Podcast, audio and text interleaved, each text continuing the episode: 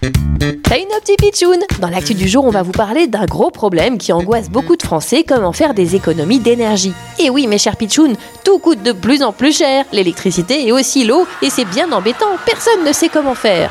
Moi je sais Ah bon, mais vous êtes qui vous Je suis le professeur propre, membre de la Société française de dermatologie. Nous sommes les docteurs de la peau. Euh, bon, très bien, et vous avez une idée pour que les pitchouns moins- payent moins cher leurs factures d'eau et d'électricité Mais oui, bien sûr, il faut arrêter de vous laver.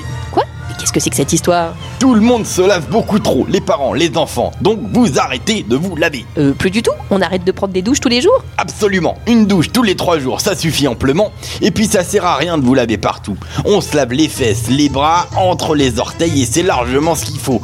Pour le reste, on s'auto-nettoie. Trop de lavage, au contraire, ça abîme la peau. Je crois que vous êtes le premier docteur qui dit qu'on se lave trop. Et croyez-moi, j'ai raison. Les pitchounes pour Noël, faites un beau cadeau à vos parents, arrêtez de vous laver tous les jours. Ça, c'est une info bizarre et insolite. Mais c'est sans vrai.